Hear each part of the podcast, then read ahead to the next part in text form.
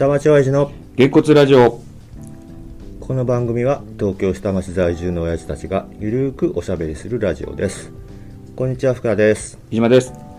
はい。今日は2人。はい。ということではい。買っちゃいますね。笠原さんいらっしゃらないんですけどでこの感じちょっと思い出すのはあの半年前げんこつラジオ始める前にあ竹町公園でただだらだら喋ってた時の感じ。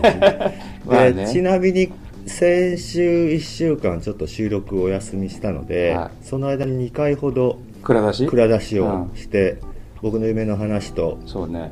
もう一本が飯島さんの奥さんがキングダムあのはいはいはいはい借りてきて話が合わないって話、うん。あれでもよく聞いてると、うん福ちゃんとも俺も噛み合ってないのね若干ね。あのね、わかると思うけど、僕はそんなに飯島さんの言ってることがよくわかんなかったんですよ。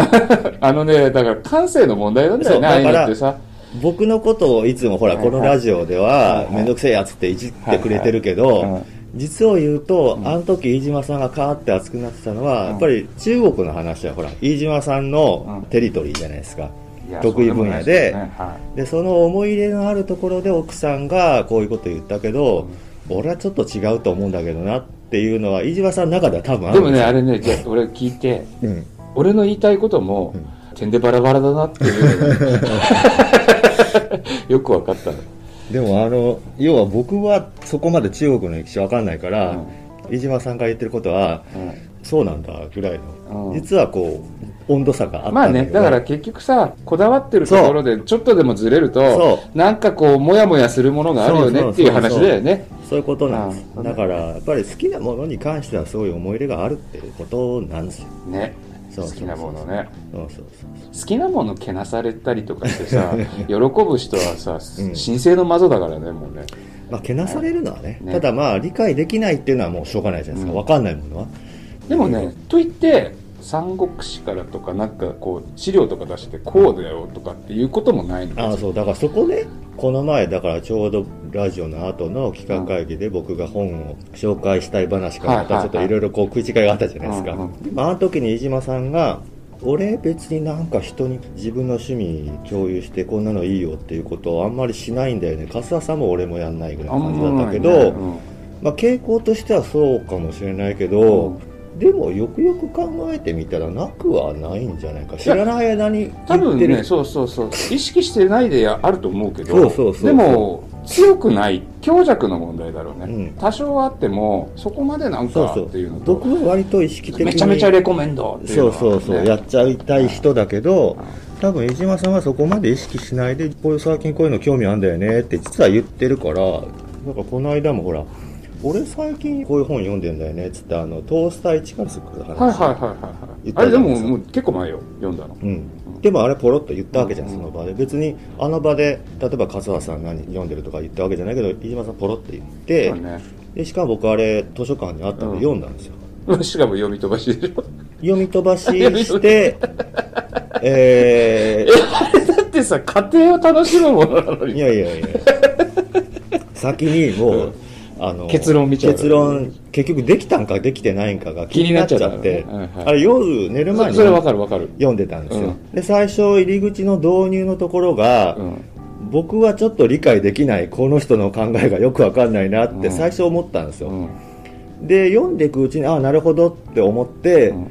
で途中また初めのところのどういう動機でこのトースター作るってなってもう一回読んで分かって、うん。でそれでほら鉄を取るところとかいろいろやってたんだけど眠くなってきちゃったんですよ、僕うん。読んでて、あの、訳本だからね、またね。うん。あうんそれもある。あの、最初の入り口に理解できなかったのね翻訳の本ってねやっぱりね読みづらい読みづらい、読みづらい。うん、僕だから和夫石黒とか全然読めないんですよすっと入ってこないよね。入ってこないんですよ、うん。俺挑戦したことあるんですけどね、うん。あれはね途中でやめまわした。かるわかる。わうん。かるよ。まあいいや、うん。で途中で眠くなっちゃったんですよ寝る前だったんで、え銅ぐらいで眠くなったんですよ、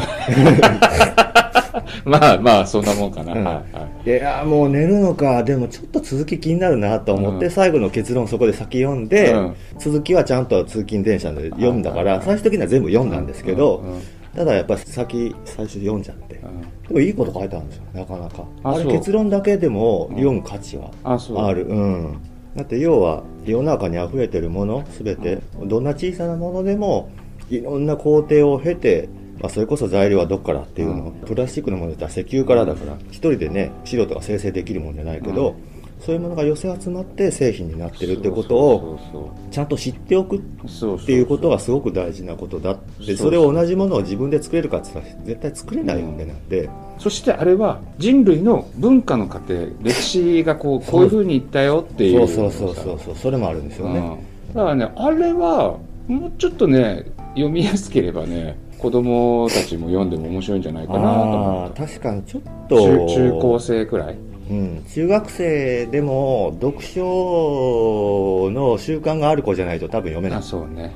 そうね、うん。まあだからねでもああいう本はまだいい、うんあの 読み飛ばし俺前から言ってたのは犯人分かって読むのが分からんっていうだけだああ僕でも推理小説とかミステリー読まないからあそっかそっか。なあんまり。あそっかそっか。だからノンフィクションでしょ？どっちかっていうといやそうですよ。小説読みますよ。そっか純文学系か。でもまあ最近だと大衆小説でいうとドラマになったからっていうので池井戸潤読んだりとかもするし。ああ池井戸潤さん、うん。はいはいはい半沢直樹ではないけど、うん。鉄の骨うん。で空飛ぶタイヤとかなんかはその人ですね。読んでないけど。うんそういうので読んで あすごい面白いなと思ったけど、うん。でもそれは最初から最後までちゃんと順番通り読みましたよ。あの人のあの例えば名前あれなんだっけ？えー、っと忘れたけど「騙し絵の牙」ってあの大泉洋を当て書きした映画になったやつあるんですけど、あれもうん映画になる前にうん僕小説でめっちゃくちゃ面白くて、でも順番通りちゃんと読んで結論がまたどんでん返しなんですけど、うん。あれ結論先読んだら確かに。そうでしょ？いやいやそれだけのことなのよ。別にだからあといやえ？でもねそれはうん。すっごい面白い話だったから、うん。途切れずに読めたんですよ逆に。あなるほどなるほど。だから途中で中だるみしちゃうから辛くなって読んじゃうっていうことだかなんで。らそこであれなんだよね。読ませるる力がある本やったら全然いいんですよ。中だるみしちゃったらもうそこでやめちゃうか、うん。やめるのもったいないから結末だけ見てそうそうそうそうかのその差だよね。そう、うん。僕はだからそこでさっき眠くなったの一つの理由だけど、じゃあちょっと先今知りたいって思うと先読んで、その結末だったら読んでみたいってこうなるんだったらその過程を知りたい。ああ分かる、まあ、分かるけど小説でも分からんってだけだから まあこの話は平行線だから、まあ言ってもしゃあない。まあ、途中でだからパターンをするかどうかパターンしちゃうものもあるよもちろあんそこで。さっき言った数押しは僕パターンしちゃったけど、あのー読んでてつまんないってん。2つあって、うん読みづらくって辛いのと、うん。うん。本当に話が全く面白くないのとあるじゃん、うん、まあどっちのもあるかもしれないけど、ああどっちのもあるかもしれない文体が面白くないものねうん、そうそうそう。あの言ってることとかはうん。なるほどなって思うんだけど、とにかく目が滑るっていうかさ。ああそれはあるね。文体で読ませる小説もあるからね。あ梶本次郎の「レモン」とかなんてあ短編ですけど、うん。内容特にないですよ。あれはもう文体で読ませる、やっぱりさだから読みやすいなっていうかさこう情景が浮かぶとかそうそうそうそう。スッと入るとかっていうそれのってがもうまさしく今言ったレモンの。パターン、あの中身なくても面白いもんね、ああそう逆でさ中身すっごい面白いこと書いてあるんだろうけどああ入んねえってやっぱね訳本が多いね。ああそうかもしれうない、ん、だからやっぱり訳した文章なんで、うん。リズムもそうだし、うん。心躍る感じがない。うんなんでだろうね。でもね俺ね早川 SF とかさああっち系のヒューゴ賞とかさ SF のさなんか対象があったりとかするのでさアメリカの SF 小説ですとかっていうのはあ、うん。読めるんだよね割と。まあだから役者がすごくいいのもあるんだよね、役者がいいのかね。だからあれは SF が好きな人がうん、い SF の方をや者るのかな。力って大大きいですよ。だって僕もそれこそジョージ・オエルの「動物農場」っていうやつは有名な作品がありますけどあれ役者違って3作ぐらい出てるんですよね、うん早川のやつで僕読んで、うん。で他のでも読んだかな？でもやっぱちょっとやっぱ違うと思うんですよね、うん。それなりに、あれね。映画もそうだもんね。字幕。うん、あそうですよ、全然違うもんね、うん、それは役の力とかあると思う。そうね。まあでも俺本読んでねえからな最近。全然読んでないわ、まああのそれなりに気構えがいるかもしれない。うん。本読むにしても何にしても、うちはねだから奥さんがポチョポチョと図書館から借りてくるのよ。